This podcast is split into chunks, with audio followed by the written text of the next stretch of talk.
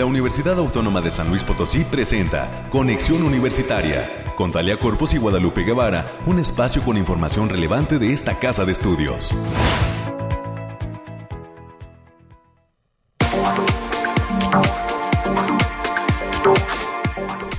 Ya es fresca y muy agradable mañana de jueves. Hoy es 29 de septiembre del año 2022. Muy buenos días a todas las personas que ya están con nosotros aquí en la sintonía de Conexión Universitaria. Soy Talia Corpus y les saludo con muchísimo gusto a nombre de todo el equipo que hace posible este esfuerzo de comunicación. Gracias por estar con nosotros. Recuerde que transmitimos en vivo y en directo desde la cabina que está ubicada en el corazón del centro histórico de la ciudad de San Luis Potosí, en las instalaciones de Radio Universidad y desde este espacio queremos mandar muchos saludos y agradecimiento también a la audiencia que cada mañana nos acompaña, sintonizando de la manera tradicional en el 88.5 de FM y en el 1190 de AM, que ofrecen cobertura en la ciudad de San Luis Potosí capital y en Matehuala a través del 91.9 FM. Bienvenidas y bienvenidos. A través de internet usted nos puede escuchar en cualquier rincón del mundo que le ofrezca esta posibilidad, conectarse a la web en el sitio radio y televisión.uaslp.mx. Y por supuesto a quienes lo hacen de manera diferida, escuchando nuestro podcast, la UASLP. Ahí también se divulga este espacio de noticias que tiene para usted entrevistas, notas, ciencia, cultura y mucho más. Le recuerdo que tenemos líneas de comunicación, nos puede llamar a cabina marcando el 444 826 1347 y 48 y hoy agradezco el apoyo en la producción del ingeniero Efraín Ochoa, quien también eh, ya está listo, ¿verdad? Y más que puesto para eh, presentarle a usted contenidos diversos. 9 de la mañana ya con 3 minutos. Le adelanto lo que tenemos planeado para esta ocasión. Tendré la oportunidad de dialogar con la doctora Verónica Martínez Loera. Ella es investigadora de la Facultad del Hábitat y ojo, para todos y todas las egresadas, nos viene a compartir la convocatoria Ser y Estar en el Hábitat. Ella está enfocada justamente en las miles de personas que han salido de esta facultad universitaria y ya tendremos los detalles de cómo se puede y hasta cuándo se puede participar. A las 9.30 de la mañana hablaremos con el doctor Alejandro Valladares. Él es coordinador de la licenciatura en psicología de la Facultad de Psicología nos viene a brindar la información acerca de lo que es la tercera feria vocacional del Campus Oriente es otro de los temas que abordaremos. Y por último, en las cuestiones culturales, también estarán en cabina la maestra Pilar Vélez, mejor conocida como Pili Pelusa, y el maestro Francisco Rodríguez del Centro de Información en Humanidades, Bibliotecología y Psicología del Sistema de Bibliotecas. El motivo de esta visita es para hacernos la invitación al taller de narración oral y escénica y técnicas para hablar en público, que muy pronto se va a llevar a cabo en eh, esta entidad, en este espacio del sistema de bibliotecas de la UASLP. Esto y las secciones que usted ya conoce están preparados para eh, llevarle a usted eh, y acompañarle más bien en esta fresca y agradable mañana. Si ya se encuentra desayunando, muy buen provecho. Si apenas pues va iniciando labores, esperemos que haya empezado con el pie derecho y sea un gran jueves. Y pues desde aquí, eh, buena vibra para todas y todos, ¿no? 9 de la mañana ya con 5 minutos. Iniciamos.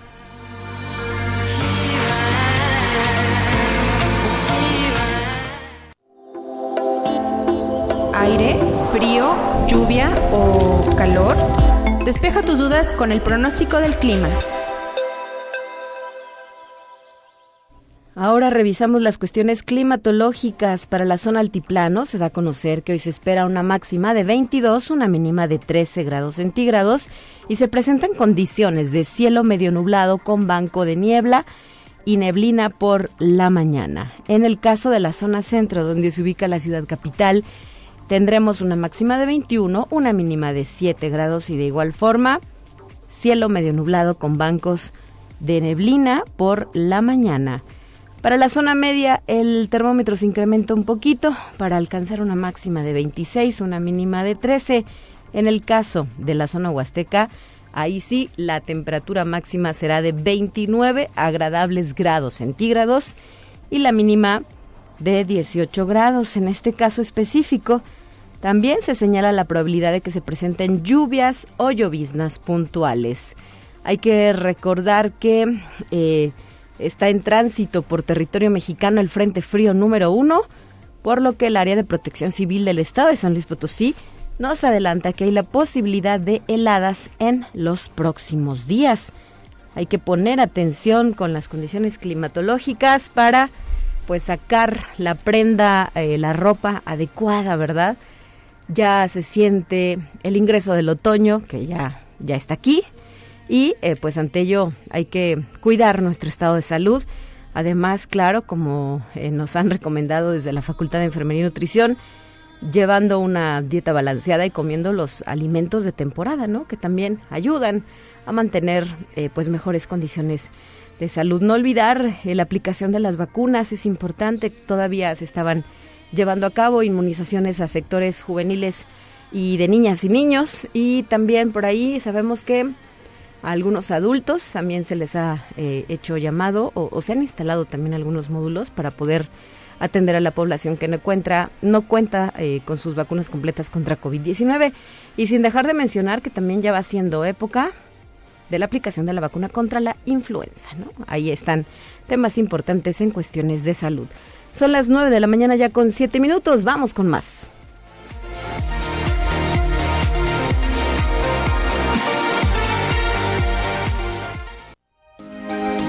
Escucha un resumen de Noticias Universitarias.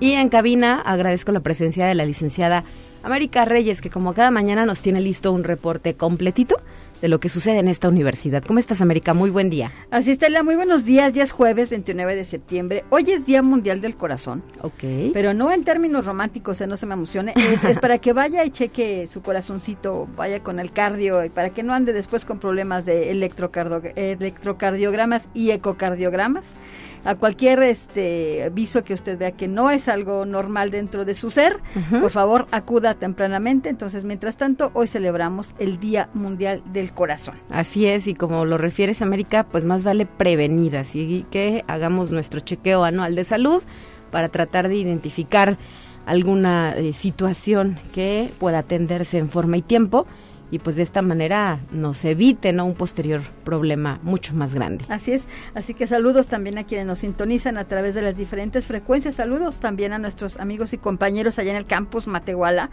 y pues vamos a darle la información tarea. Ah, también a quienes están desayunando, provechito. Ay, qué rico, un café. Y, qué envidia.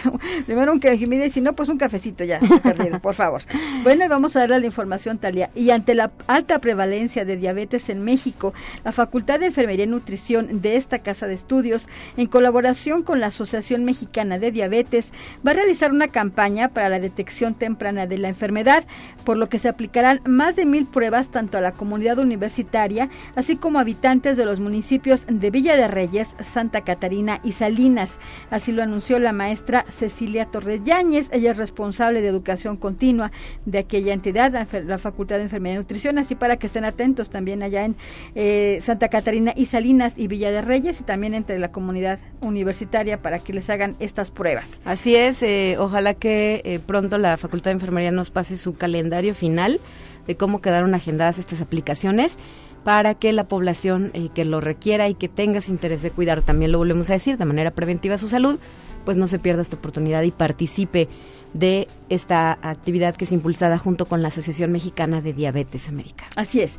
Y en otra información, la Secretaría de Investigación y Posgrado de la Universidad está invitando estudiantes del último año de licenciatura y técnico superior universitario, pasantes y recién titulados de las instituciones de educación superior públicas y privadas de la entidad a que participen en el décimo encuentro de jóvenes investigadores en el estado de San Luis Potosí.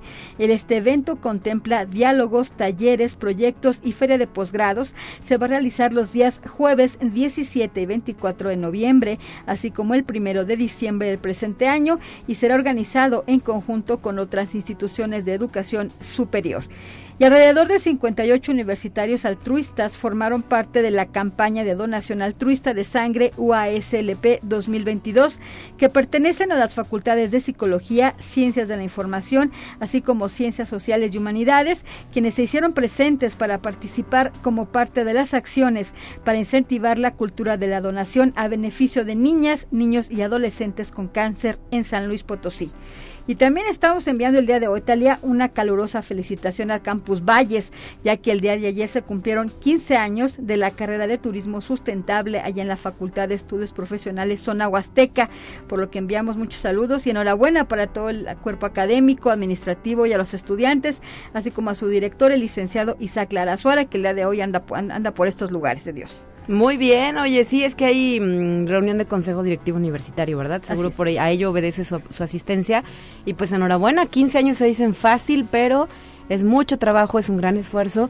Y hoy, como muchas otras de las carreras que se ofrecen dentro de nuestra casa de estudios de manera descentralizada, es decir, que no están en la capital sino en los campus, eh, esta licenciatura también tiene ya su prestigio, ¿no? Sus egresados son reconocidos, son solicitados y pues es una carrera pertinente porque además hay que decirlo, el turismo está creciendo de manera exponencial, no solo en San Luis Potosí, sino también en otras regiones, y pues ahí encuentran la oportunidad laboral nuestras y nuestros egresados América. Así que saludos para toda la comunidad allá en el Campus Valles. Para sus profes, sus investigadores, sus egresados y sus alumnos. Así es. Y el día de hoy a las 10 de la mañana la Facultad de Ingeniería va a recibir la participación de la Fiscalía Estatal con la plática La prevención de delitos en el uso de las TICs. La charla se va a impartir en el, en el auditorio de aquella entidad académica en zona universitaria poniente por una comunidad universitaria segura.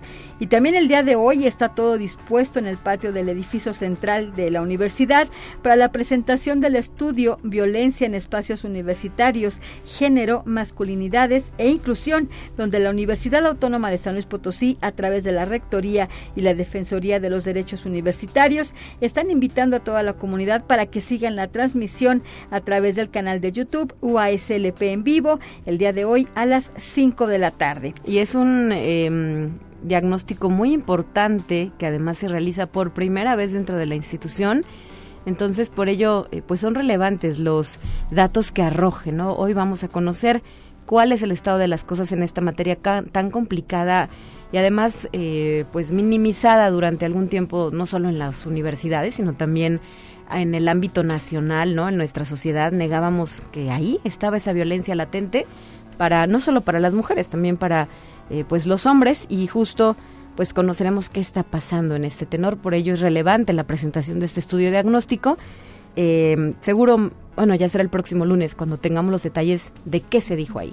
Así es, y, sobre todo que ya es una problemática que ya se está haciendo visible, como bien lo menciona, no solo en la universidad, sino en, en, muchos, en muchas partes de la República Mexicana. Y este viernes 30 de septiembre, no dejen de seguir a partir de la una de la tarde la ponencia del doctor Magdaleno Medina Noyola. Es el, investigador del Instituto de Física de esta casa de estudios, donde va a presentar el tema Retos de los investigadores ante el nuevo escenario editorial que se presenta en el marco de la 38 reunión anual con PAV IES, Ciencia Abierta, Cooperación entre Instituciones de Educación Superior. Para mayor información de este evento, a través del Facebook Biblioteca Pública universitaria. Y el próximo 4 de octubre del presente año arranca en la Coara, nuestro campus en Matehuala, la primera semana institucional de emprendimiento que organiza la División de Vinculación y la Incubadora de Negocios. Esas actividades arrancarán a las 10 de la mañana con el programa de generación de ideas de negocios, una conferencia que se va a impartir en el auditorio del campus Matehuala. Saludos para allá también. Y la Facultad de Ciencias Sociales y Humanidades está organizando el coloquio internacional del papel a lo digital nuevas perspectivas humanísticas para la cultura impresa hispánica de los siglos XVI y XIX. Esto va a ser los días 27 y 28 de octubre del presente año. Para mayores informes pueden mandar un correo a guadalupe.domínguez.uaslp.mx y también a marco.durán.uaslp.mx Y la Secretaría Académica de esta Casa de Estudios está invitando a toda la comunidad docente universitaria para que participen de la convocatoria 100 razones por la que soy docente UASLP. Esto a través del envío de un registro de las experiencias, historias, motivos y pasiones por la que se es parte de la comunidad docente de la Universidad Autónoma de San Luis Potosí. Esos envíos pueden ser vía texto, video, audio o por medio de una fotografía que deberá subirse a la página https dos puntos diagonal diagonal a.uaslp.mx diagonal 100 razones. La fecha límite es el próximo 20 de octubre del presente año, Talia. Perfecto. Pues América, muchas gracias por traernos este reporte completo y estaremos de regreso en tu caso hasta el próximo lunes, ya que día, el día de mañana será el día de la Universidad Autónoma de San Luis Potosí se suspenden labores dentro de nuestra casa de estudios. Así es, así que disfrute su, si es universitario, disfrute su fin de semana largo y también aprovecho para saludar a, la, doctora Verónica Martínez de aquí que, que, va a estar enseguida aquí de la Facultad del Hábitat. Muchos saludos. Gracias. Para, para toda la comunidad. 9 de la mañana ya con 17 minutos hablando del el Día de la Universidad. Recuerde también que la librería USLP nos está anunciando el cierre de sucursales justo por esta circunstancia. Matehuala permanecerá cerrado el día viernes 30 de septiembre, es decir, mañana, y la sucursal centro, ubicada a un costado del edificio central, va a cerrar el día viernes 30 de septiembre y el sábado 1 de octubre. De igual forma, se suspenden actividades en las tiendas Unimanía. En la Unitienda UASLP también va a permanecer cerrado el día de mañana viernes y la papelería universitaria de igual manera estará cerrada al público. Recordar también que hoy se lleva a cabo el espacio de consumo responsable en la Facultad de Psicología, les toca el turno a ellos, desde las 9 de la mañana y hasta la 1 de la tarde. Em, esto es organizado por Agenda Ambiental que eh, recibe metales, aluminio, acero, caple, tetrapac, papel, cartón, vidrios, plásticos, para eh, destinar a reciclaje. Se reciben limpios, secos y comprimidos, así como residuos orgánicos composteables, textiles, pilas alcalinas, lonas vulcanizadas, electrónicos y electrodomésticos. Y tiene actividades como el programa Cambalache de Libros, donde usted lleva un material y se lleva el que elija de los que tengan disponibles, y el programa Reutronic para reutilizar aparatos electrodomésticos. Em, ¿Qué más le puedo decir? Eh, reiterar que es de 9 de la mañana a 1 de la tarde y se recibe mezclilla y gabardina para un proyecto llamado Unip Cycle. 9 con 18, vamos a nuestra siguiente entrevista. Te presentamos la entrevista del día. Y esta mañana en la línea telefónica se encuentra nuestra primera invitada que nos acompaña desde la Facultad del Hábitat de la Universidad Autónoma de San Luis Potosí, justo para hacernos una invitación que se da en el marco del aniversario que está eh, pues realizándose, que está impulsándose dentro de esta entidad académica localizada físicamente en la zona universitaria poniente. La doctora Verónica Martínez Loera nos se encuentra del otro lado de la línea. Muy buenos días, bienvenida. Hola, buenos días. Gracias por estar con nosotros esta mañana, doctora. Y pues adelante, ¿en qué consiste esta convocatoria Ser y Estar en el Hábitat? Bueno, es una iniciativa para poder eh, compartir la experiencia de 50 años de estar formando diversos tipos de diseñadores y nos interesa mucho ver la experiencia social. Eh, tenemos eh, personas que han laborado, estudiado y nos interesaría ver para ellas qué significó estar en el hábitat. Por eso se llama así, serie estar en el hábitat, para buscar eh, recuperar toda esta memoria. La intención es que con este material podamos salir a la calle y mostrar la historia de los 50 años a partir de eh, algunas exhibiciones algunos trabajar también en redes sociales y también ir conociendo qué, qué han hecho los egresados o los invitados a la facultad durante este tiempo. Perfecto. ¿Hasta cuándo se puede participar?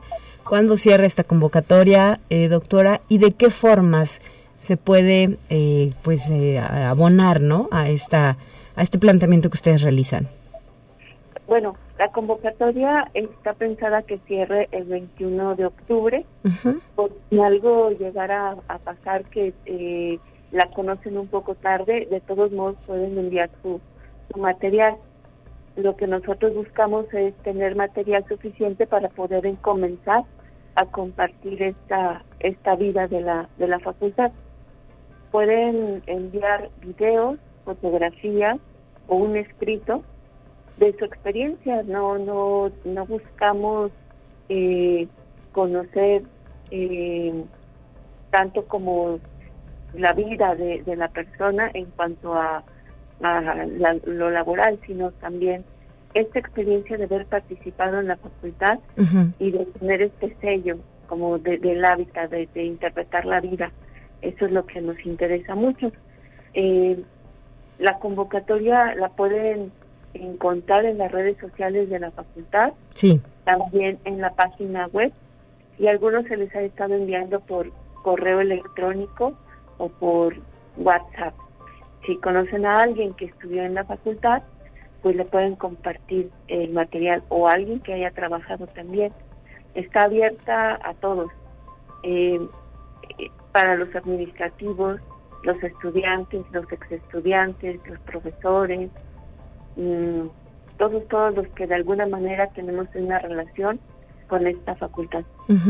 ¿Y cuántas carreras eh, se ofrecían cuando se fundó la Facultad del Hábitat? Porque hoy sus licenciaturas son más, ¿verdad?, de las que se tenían entonces. Sí, eh, la primera que inició fue la, arquitectura. A la par, ya con esta idea de, hábitat, se suman el diseño gráfico, de edificación y el diseño industrial. Posteriormente, eh, la vida misma de, la exploración del diseño abre el diseño urbano y la conservación y restauración. Entonces, esto es algo también muy significativo porque es ir entendiendo toda la exploración que ha hecho la facultad en el ámbito del diseño. Y, también con otras disciplinas. ¿Y edificación en qué momento surge, doctora? Es de las primeras carreras y ella es más o menos de 1976 cuando el proyecto ya se consolida un poco más y es, donde tenemos la, la, la esta esta visión ya no solamente de la arquitectura, sino de ver como otras líneas en donde el diseño tiene mucha importancia. Pues eh, hay, me imagino, miles de personas que han egresado de esta facultad que seguramente podrán aportar su granito de arena para que sea un éxito el lanzamiento de la convocatoria.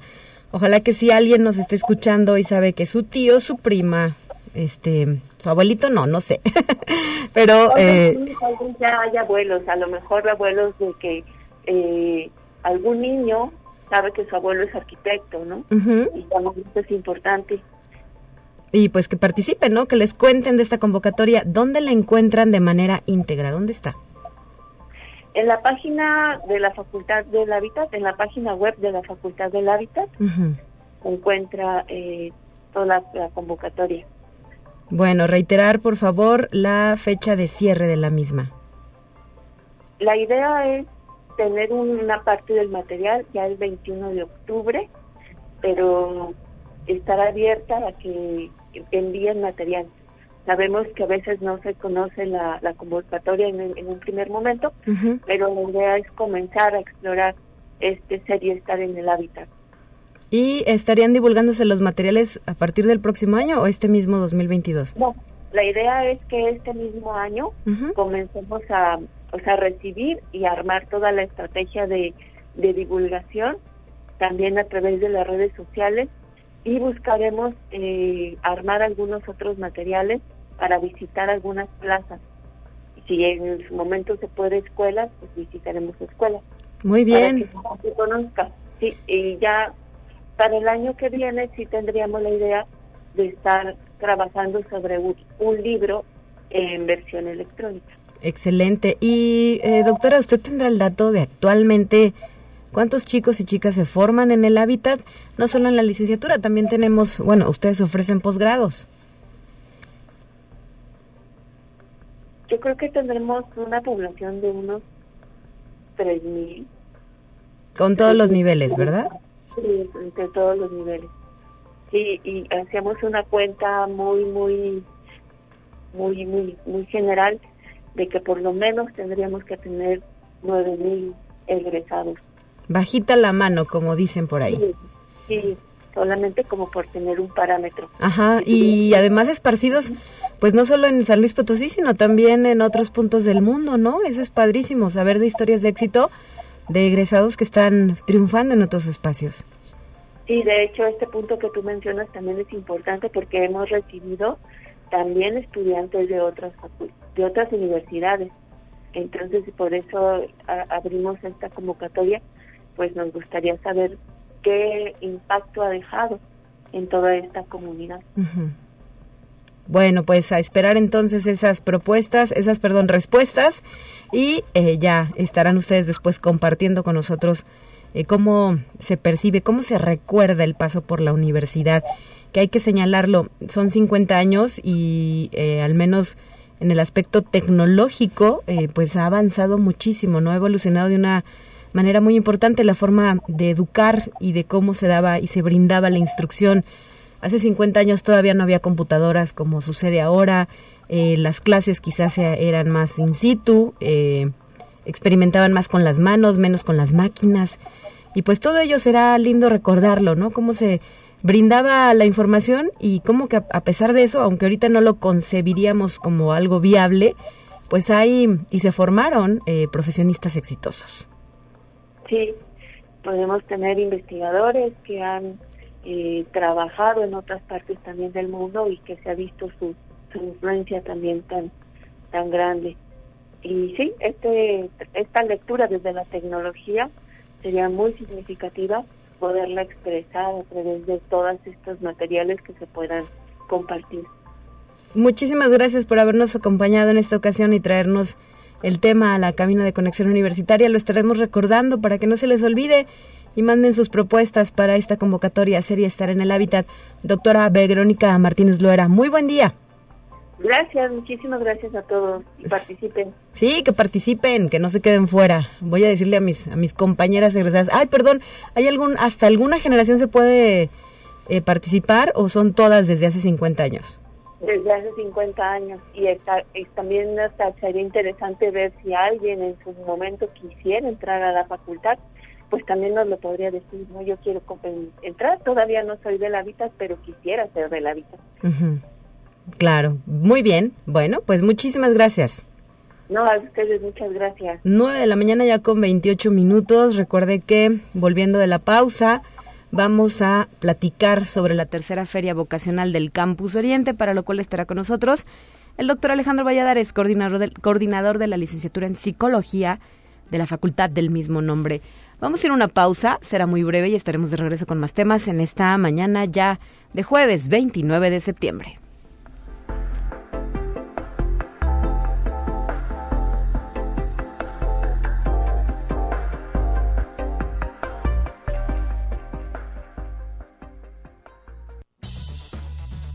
Es momento de ir a un corte.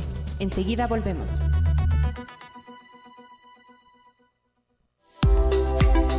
Continuamos en conexión. Volvemos con más temas. Te presentamos la entrevista del día. Son las 9 de la mañana ya con 32 minutos y en este momento se encuentra en la línea telefónica desde la Facultad de Psicología el doctor Alejandro Valladares, quien es responsable de coordinar la licenciatura en psicología y que hoy nos viene a platicar sobre qué va esta tercera feria vocacional del Campus Oriente. Muy buenos días, doctor. Bienvenido a Conexión Universitaria.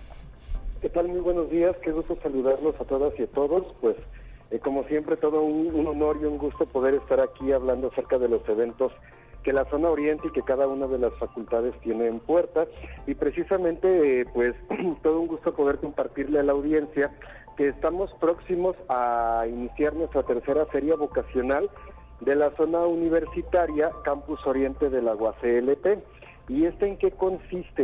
Eh, bueno, primero la fecha que es el próximo 14 de octubre en un horario de 9 de la mañana a 4 de la tarde en donde se les hace una invitación a todas las preparatorias, bachilleratos que pueden ser incorporados o no a la Universidad Autónoma de San Luis Potosí a toda una agenda de actividades que, que, que se van a realizar en el, en el Campus Oriente y que este incluye la Facultad de Ciencias Sociales y Humanidades, la Facultad de Ciencias de la Información y la Facultad de Psicología, en donde se van a estar ofertando cada una de las licenciaturas que tenemos, además de que cada una de estas va a ofrecer algunos talleres, dinámicas, rallies, este, para poder eh, informar de una manera didáctica y lúdica a toda la población de bachillerato acerca de la oferta de carrera. Claro, ¿y cómo eh, se puede participar?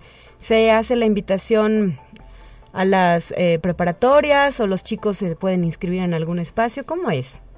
Claro, hay varias modalidades. La primera de ellas es que pues eh, estamos formando una lista de bachilleratos que, con los cuales ya se ha participado en ferias vocacionales en años anteriores. Y también, eh, pues, si algún bachillerato eh, está, interesado especialmente en venir, pueden acercarse aquí a la, a la zona universitaria Oriente para pedir informes y que lo que la mayoría de los bachilleratos es que nos emiten un oficio sí acerca de, la solicitud de promoción de las carreras y que nosotros lo distribuimos en toda la zona oriente para poder brindarles toda esta información. Muy bien. Oiga, doctor, usted como psicólogo nos puede explicar por qué es importante llevar a cabo este tipo de actividades em, y de qué manera impactan ¿no? en quienes participan en estas ferias vocacionales. Claro que sí, porque fíjate que los últimos semestres de bachillerato son cruciales eh, debido a que pues se marca uno de los principales momentos de la vida que es al que es el elegir una carrera. Este, y dentro de eso nos podemos estar eh, sometidos a muchas dudas, inquietudes, falta de información, como que eh, un poquito de inquietudes al respecto de cada una de las carreras. Y entonces el participar en este tipo de eventos en primer lugar, te sirve para que puedas tener información acerca de lo que cada una de las ciencias que se ofrecen estudia para determinar cuál es las que más se adapta a tus características y posteriormente también para poder llevar a cabo estos test de orientación vocacional, el despeje de dudas, el poder platicar con docentes y con compañeros estudiantes que ya están cursando la carrera para conocer cuáles son las experiencias, ¿sí? Creo que también les sirve a los padres de familia para poder acompañar a los hijos, que también están cordialmente invitados, este, y que también a lo mejor algún estudiante simplemente desea conocer la ciencia y pues con todo gusto le podemos brindar toda la información que se necesite. Claro, em, en este sentido, eh, doctor Alejandro Valladares, pues estamos a muy buen tiempo de identificar esas vocaciones, ¿verdad? Porque sabemos que será en enero, por ejemplo, en el caso de nuestra universidad, cuando se lance esa convocatoria para el nuevo ingreso, este proceso que se lleva a cabo durante varios meses y finaliza con eh, la aplicación del examen de admisión. Es correcto, entonces yo creo que el momento es ideal y que, y que a pesar de que estamos casi casi todavía a un año de que puede que inicien su carrera universitaria, creo que pues es momento de empezar a indagar dentro de cada una de las ofertas educativas para que cuando llegue el mes de enero y donde se saca la convocatoria, pues ya podamos tener un panorama más claro. ¿Y em, qué pasa eh, cuando no se tienen este tipo de orientaciones? ¿Los jóvenes pueden tomar una decisión que no sea la ideal o pueden, no sé, hacerse? Es una idea muy personal de lo que implica una carrera y al final desencantarse. ¿Qué pasa en este sentido? Claro que sí, fíjate que esa es una de las principales causas de deserción escolar en la universidad, que muchas veces al momento de ingresar a las licenciaturas resulta que no era lo que estaban buscando, que no cumplía con sus expectativas y que por lo tanto pues optan por dejar de estudiar o irse a probar otras licenciaturas, ante lo cual para algunos puede representar la pérdida de oportunidades, tiempo, dinero y que entonces este pues puedan verse cada vez más con más inquietudes y dudas. Creo que la orientación vocacional precisamente es para que se pueda tomar una decisión, aunque también tenemos el derecho de que en algún momento de la carrera decir, pues no era lo que yo buscaba y busco lo que lo que es para mí, pero creo que para incluso hasta en ese proceso la orientación vocacional es primordial para este sentido. ¿Y quiénes brindan la orientación vocacional? ¿Alguna profesión en específico? ¿Ustedes como psicólogos? Pues hay varias, digo, desde la pedagogía, la psicología, este, creo que incluso cada una de las ciencias, los mismos profesionistas que están dentro de las instituciones educativas y de las carreras son expertos en brindar una orientación vocacional ya que hablan al respecto de la carrera, los orientadores eh, psicológicos, hay diferentes, incluso se puede trabajar de manera multidisciplinaria para poder darle un buen acompañamiento al estudiante. Y ahora que está eh, pues muy en boga el internet, también ahí encontramos test, algún alguna recomendación que nos quieras hacer, doctor. Claro que sí, solamente que hay que tener cuidado porque muchos test no, no tienen confiabilidad y validez, que son los requisitos para que una prueba funcione. Yo creo que también nos, nos podemos encontrar con un exceso de información que provoca más desinformación. Entonces yo creo que también el consultar páginas eh, especializadas en la orientación vocacional, instituciones educativas, y que esas puedan brindar el acompañamiento y la aplicación de pruebas vocacionales, sería algo mucho más productivo que estar buscando por nuestra propia cuenta, ya que nos metemos a un, a un mar de información que en algún momento nos puede traer más dudas que respuestas. Creo que hay profesionales bastante capacitados, incluso dentro de la de aquí de la UACLP, que nos pueden brindar de manera efectiva este acompañamiento. ¿Y qué decirle a los padres de familia eh, que también, eh, por las edades, claro que es importante luego lo que ellos piensan, ¿no? Sobre lo que los hijos quieren estudiar. Hemos visto historias de familias en las que son médicos, son abogados, eh, no sé, se me, se me ocurren esas profesiones, ¿verdad? Y cuando alguien quiere estudiar arte contemporáneo, comunicaciones, este, o alguna otra carrera, pues no les parece, ¿no? O se oponen. ¿Cómo hacer entender a los padres que los hijos también tienen ese derecho de elegir qué quieren ser y hacer de su futuro? Claro que sí, fíjate que ese es un tema bastante polémico y bastante interesante con el tema de la familia, porque desde que una persona nace, los padres ya se tienen, ya se forman una expectativa de, de qué va a estudiar, a qué se va a dedicar, que se va a casar, que va a tener hijos y todos estos aspectos, y que a todos nos toca eh, con nuestro proceso de crecimiento romper algunas de las expectativas de los padres y una de esas expectativas es la elección de la carrera que creo que a cada papá y mamá le toca vivir para derrumbar esas expectativas y formarse unas más realistas acorde a la personalidad del estudiante. Entonces la invitación para los padres de familia es que brinden esa facilidad de decisión, ese acompañamiento y ese apoyo y yo creo que en el momento en el que un estudiante dice, sabes qué, no es la carrera que yo quería o la que yo elegí, brindar esa facilidad ¿sí? obviamente con un cierto límite que no vaya a andar toda la vida de carrera en carrera, pero sí brindar la facilidad de que en algún momento de nuestra vida podemos equivocarnos y reivindicar nuestro camino.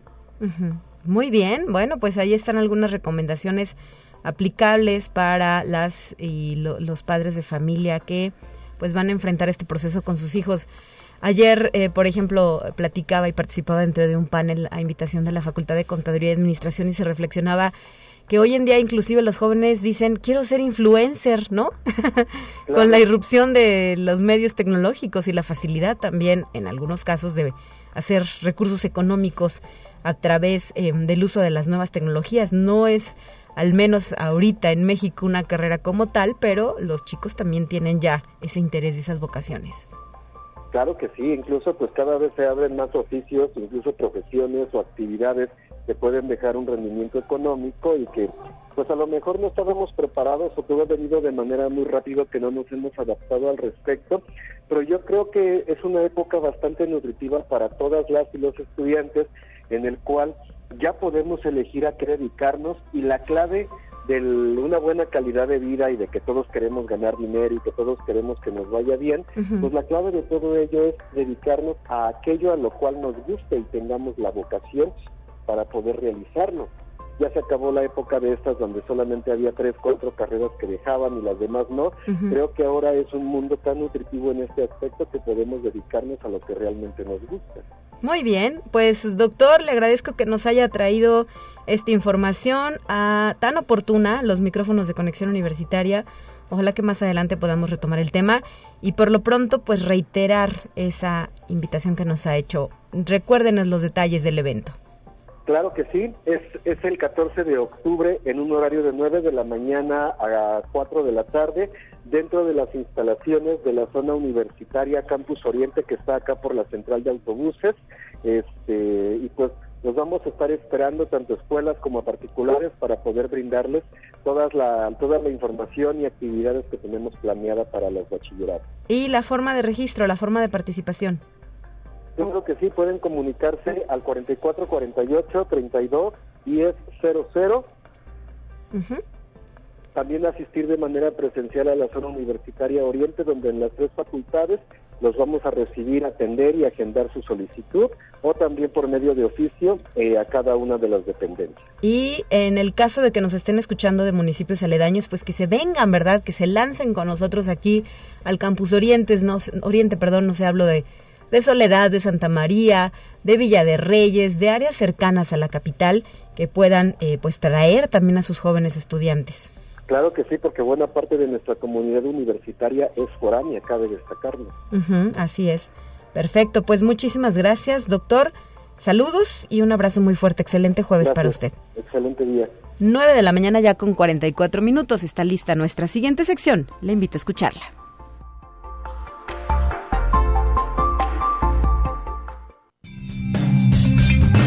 Entérate qué sucede en otras instituciones de educación superior de México.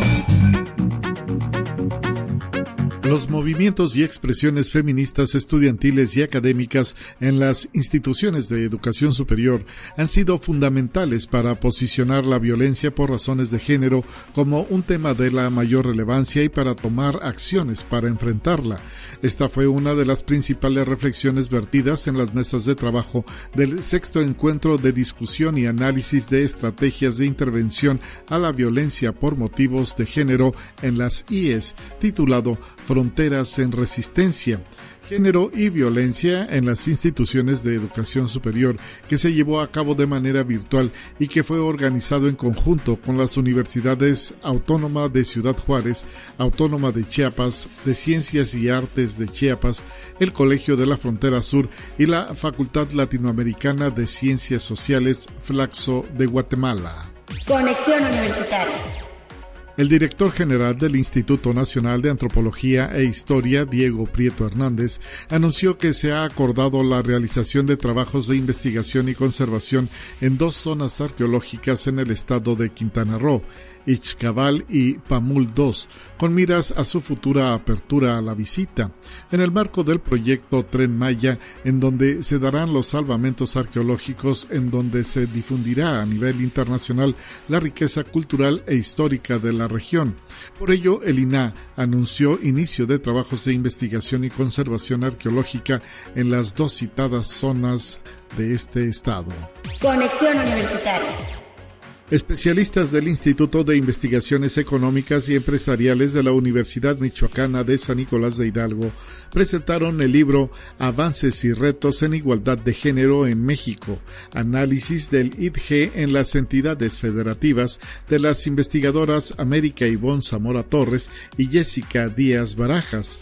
La obra permite evidenciar los principales avances y retos en la desigualdad de género al interior del país. La publicación contiene una propuesta metodológica que permite medir la desigualdad en tres dimensiones, que es salud reproductiva, empoderamiento y mercado laboral. Conexión Universitaria.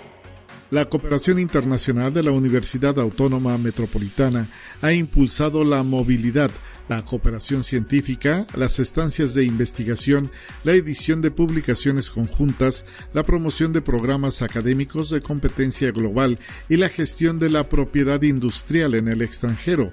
Así lo sostuvo el doctor José Antonio de los Reyes Heredia, rector general de la Casa Abierta al Tiempo, al participar como conferencista en el Comité de Orientación de la Embajada de Francia en México. Indicó que con Europa la UAM tiene convenios vigentes, 28 de ellos con Francia, 31 con España, 15 con Italia, 12 con Alemania, 3 en Polonia y 2 en Reino Unido. La mayor parte de sus acuerdos son con Sudamérica con 114.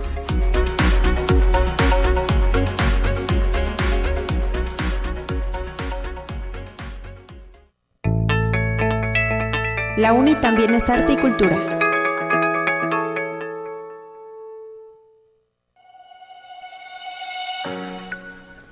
9 de la mañana ya con 47 minutos estamos en la última sección de este programa, para lo cual se encuentran con nosotros la maestra Pilar Vélez, mejor conocida como Pili Pelusa. Muy buenos días, Pili, bienvenida a cabina. Hola, ¿qué tal? Muy buenos días, Talia. Y el maestro eh, Francisco Sinue Rodríguez del Centro de Información en Humanidades, Bibliotecología y Psicología del Sistema de Bibliotecas. Gracias por venir a cabina. Buenos días. Hola, Talia. Buenos días. Hola, Pili. buenos días.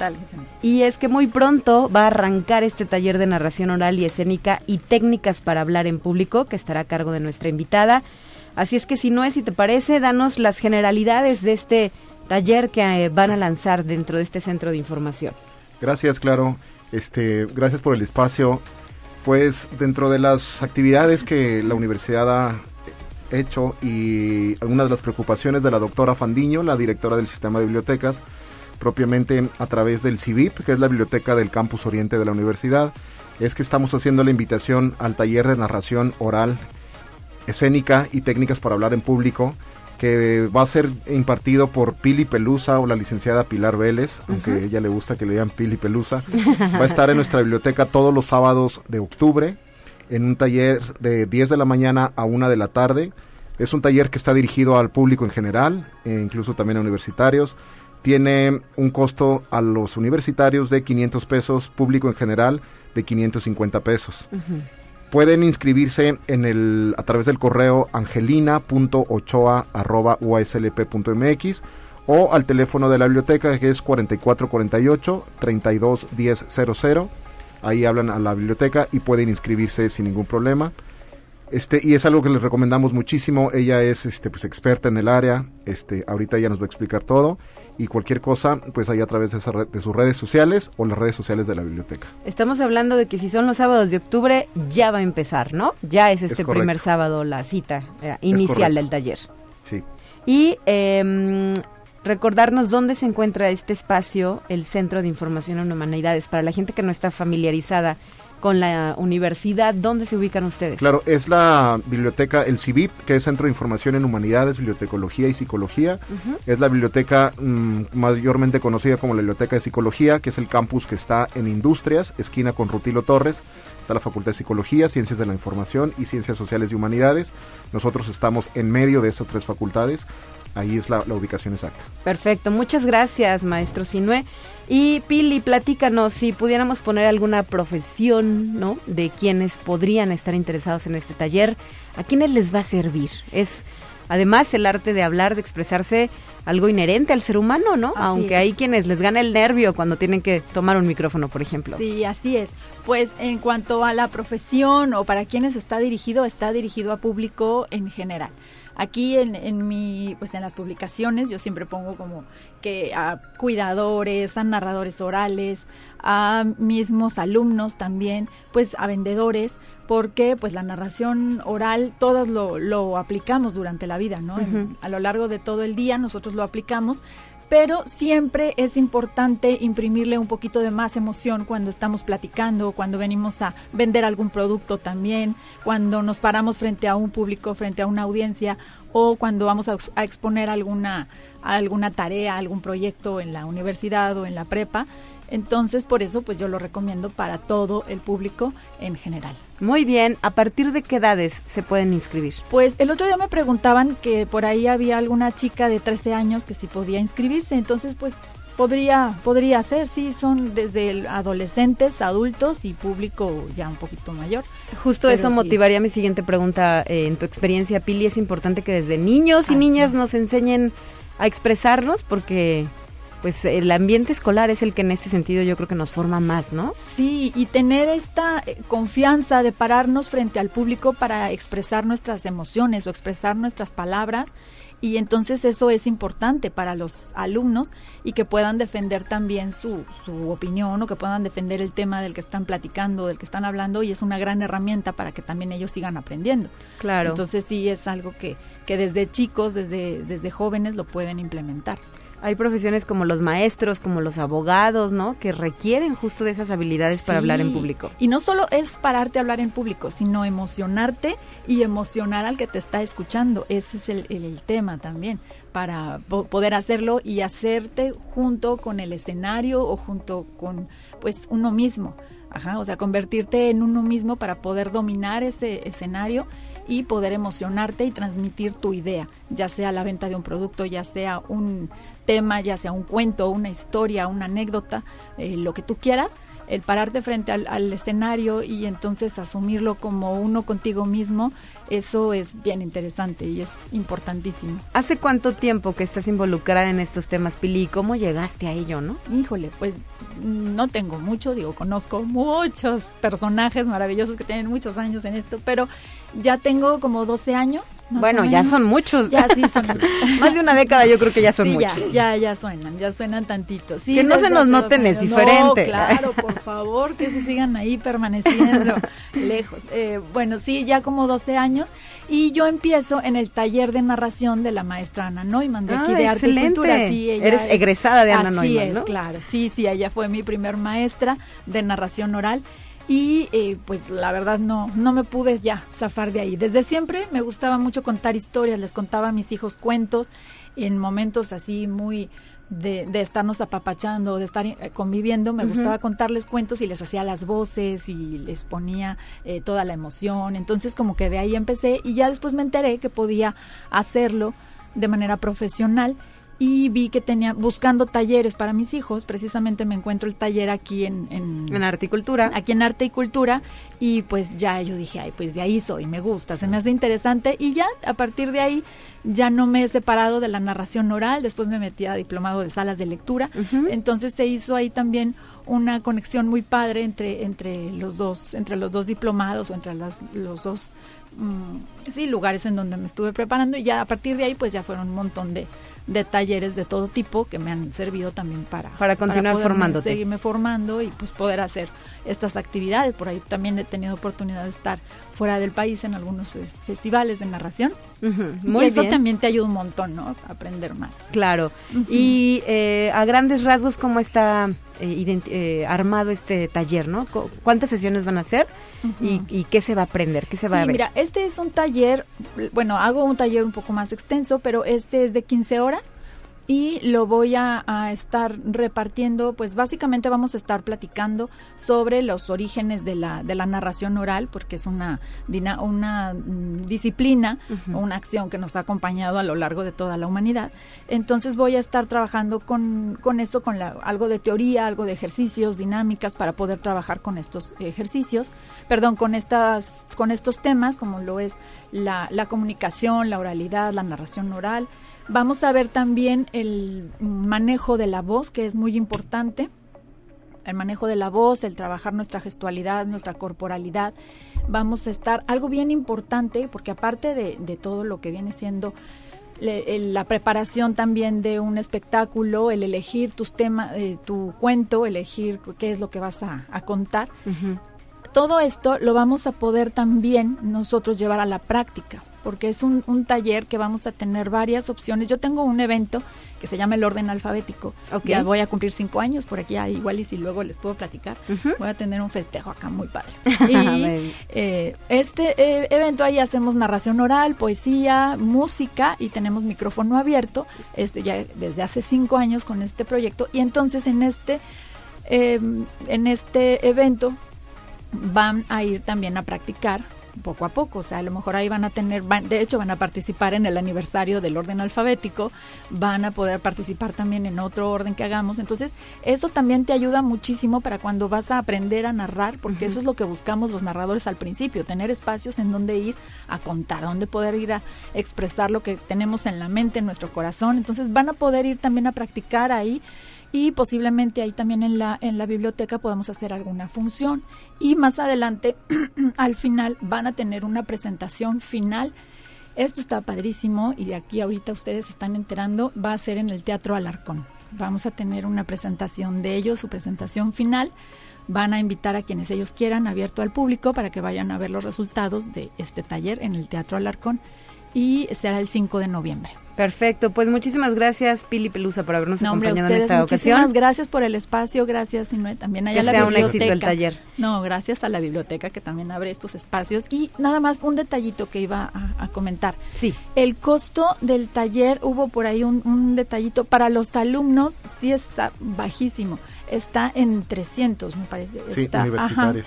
sí, para universitarios o comunidad universitaria. El, es para el público en, en general está en 550 Sí. y para los universitarios está en 300. Entonces, correcto. la verdad sí es una gran gran oportunidad. Este taller normalmente es mucho más caro y ahorita, bueno, pues por ser para la uni está A precio especial. a precio especial, así es. Perfecto. Y las inscripciones son Claro, con sí. angelina.ochoa arroba uslp.mx. Gracias por habernos acompañado. Muy gracias, buen día. Ay, gracias muchísimas los gracias. esperamos. De esta forma llegamos al final de la transmisión, 9 de la mañana con 58 minutos. Soy Talia Corpus y me despido reiterándole el agradecimiento por su sintonía. En este jueves que sabe a viernes, porque nos vamos de puente, y el próximo lunes estará de regreso en los micrófonos mi compañera y amiga Guadalupe Guevara. Hasta la próxima.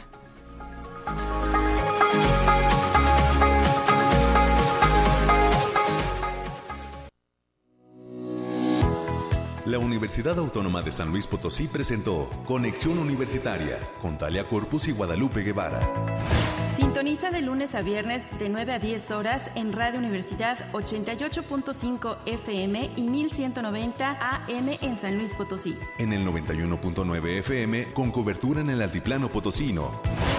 O en el resto del mundo por el portal www.uaslp.mx y la app UASLP de descarga gratuita.